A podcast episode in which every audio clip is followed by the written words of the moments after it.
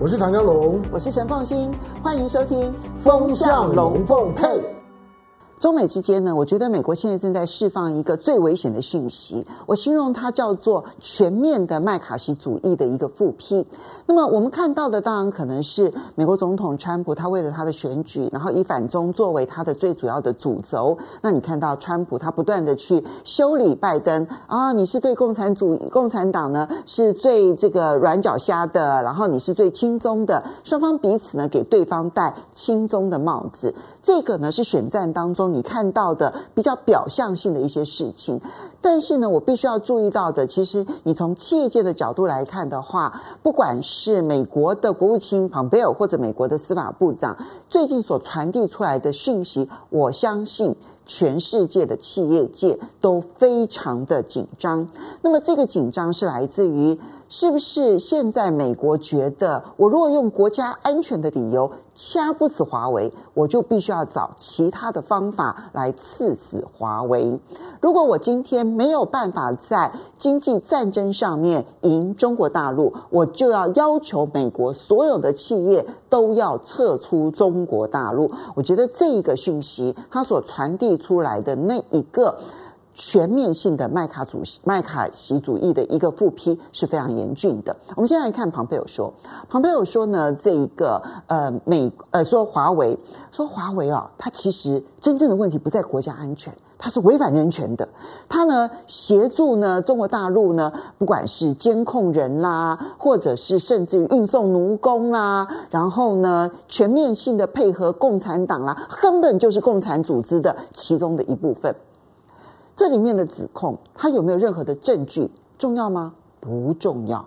因为在这之前，美国之所以下令美国所有的企业不可以跟华为做生意，它的理由是基于国家安全。啊，你的五 G 时代，你很容易监控我，所以呢，我为了国家安全，然后我就不可以跟你有任何的这一些设备啦，或者是这些采购上面的往来。这个是当初他提出来的理由，他要求全世界不可以跟华为一起合作，也是用国家安全。但是很明显的，他这一条路已经走到了一个尽头了。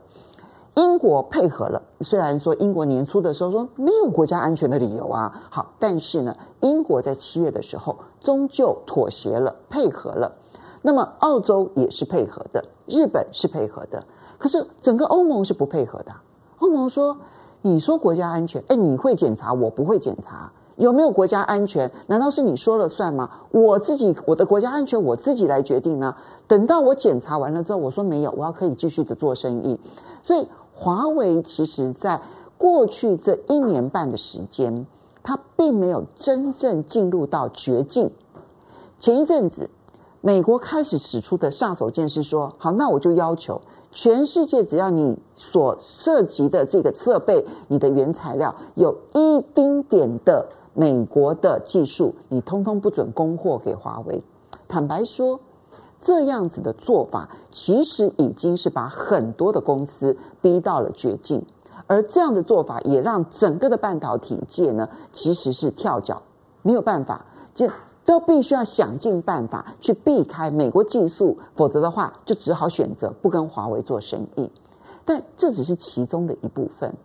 如果说今天呢，Pompeo 他决定从国家安全的理由转向人权的话，那对不起，如果你看美国在过去这二十年来，他其实用人权为理由去制裁一家公司的时候，那就是所有的公司你都不可以跟华为有任何一丁点的交易往来。那个不可以有一丁点的交易往来，是要到什么样子的程度呢？是银行不可以有往来。你哪怕是一点点的这一些，我要去做他的制服，可不可以？哦，不可以。我要去盖帮他盖厂房，可不可以？哦，不可以。所以你任何一丁点的往来都是不可以的。而且你只要有一丁点的往来，不要忘了，现在是美元霸权，美国所有的制裁，它的背后底气。都不是说，因为我是全世界经济规模最大的国家，或者我是军事武器最强大的国家，他所凭借的只有一件事情，就是他是美元霸权。大家你在做生意的时候结算，你靠的是美元，至少全世界百分之六十的贸易交易靠的是我美元。那你不太可能，你做生意，你在全世界行走，你完全不会用到美元，而你只要用到美元，你就可能会牵涉到我的结算系统，而我的结算系统就可以来制裁你。这是他有能力去制裁伊朗，有能力去制裁北韩最重要的原因，就是美元霸权。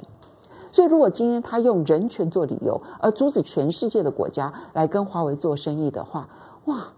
那简直是最后的一道刺死金牌了。因为全世界只要跟华为做生意，其实包括中国大陆内部哦，他都有可能用美元霸权的方式来制裁。他会不会走到这一步，我不知道。但是，我觉得当川普的选举已经是打到只剩下一百零七天的时候，他远远的落后他的对手拜登的时候，而他身边所有的人焦躁不安，除了为川普的选举焦躁不安，也为了他们的反中大业而不安的时候，他们什么疯狂的举动都是有可能做得出来的。蓬佩奥这个警告会不会最后变成美国的政策？我觉得现在全世界的企业都不敢小看它可能性，而另外一个你看到的是美国司法部长直接警告 Google、这个 Apple 这样子的一些公司，说你们怎么可以到中国大陆，然后去跟中国大陆北京的威权政府去合作呢？当美国司法部长在做这些警告的时候，其实也等于是告诉所有的美国企业，其实你不只是不能够跟特定的中国大陆的企业合作，你甚至于不能到中国大陆去做生意。我觉得这一些警告都在意味着一个可能美国反中当中呢，一个很重要的一个战场。我们过去注意到的贸易战是关税的战场。我们可能会注意到，在香港，然后可能会转为金融战的这个战场。我们会注意到，不管是台海或者是南海，所有的军事动态上面可能产生的军事的这个战场。但是如果说今天不管是 Pompeo 的警告，或者是美国司法部的警告，它最后变成政策当中的其中的一部分的话，那它就开辟了一个新的战场。而这个新的战场，就像他当年去制裁所有他眼中钉的企业是一模一样的，就是除非你死，否则我是不会停止的。这是一个很崭新的局面。我为什么说它崭新？因为过去美国呢，不管是对法国的阿尔斯通，或者是面对日本的东芝的时候呢，其实他要阻止这些企业发展呢，速度很快。没有任何抵抗的情况之下就解决问题了。他第一次碰到这么顽强的抵抗，而这么顽强的抵抗，他到现在还不见得有必胜的的的信心的情况之下，全世界似乎从整个事件当中呢，开始要必须思考一件事情，那就是如果美元霸权，它真的做到了这样子的为所欲为的时候。我们每一家企业，它的安全又在哪里呢？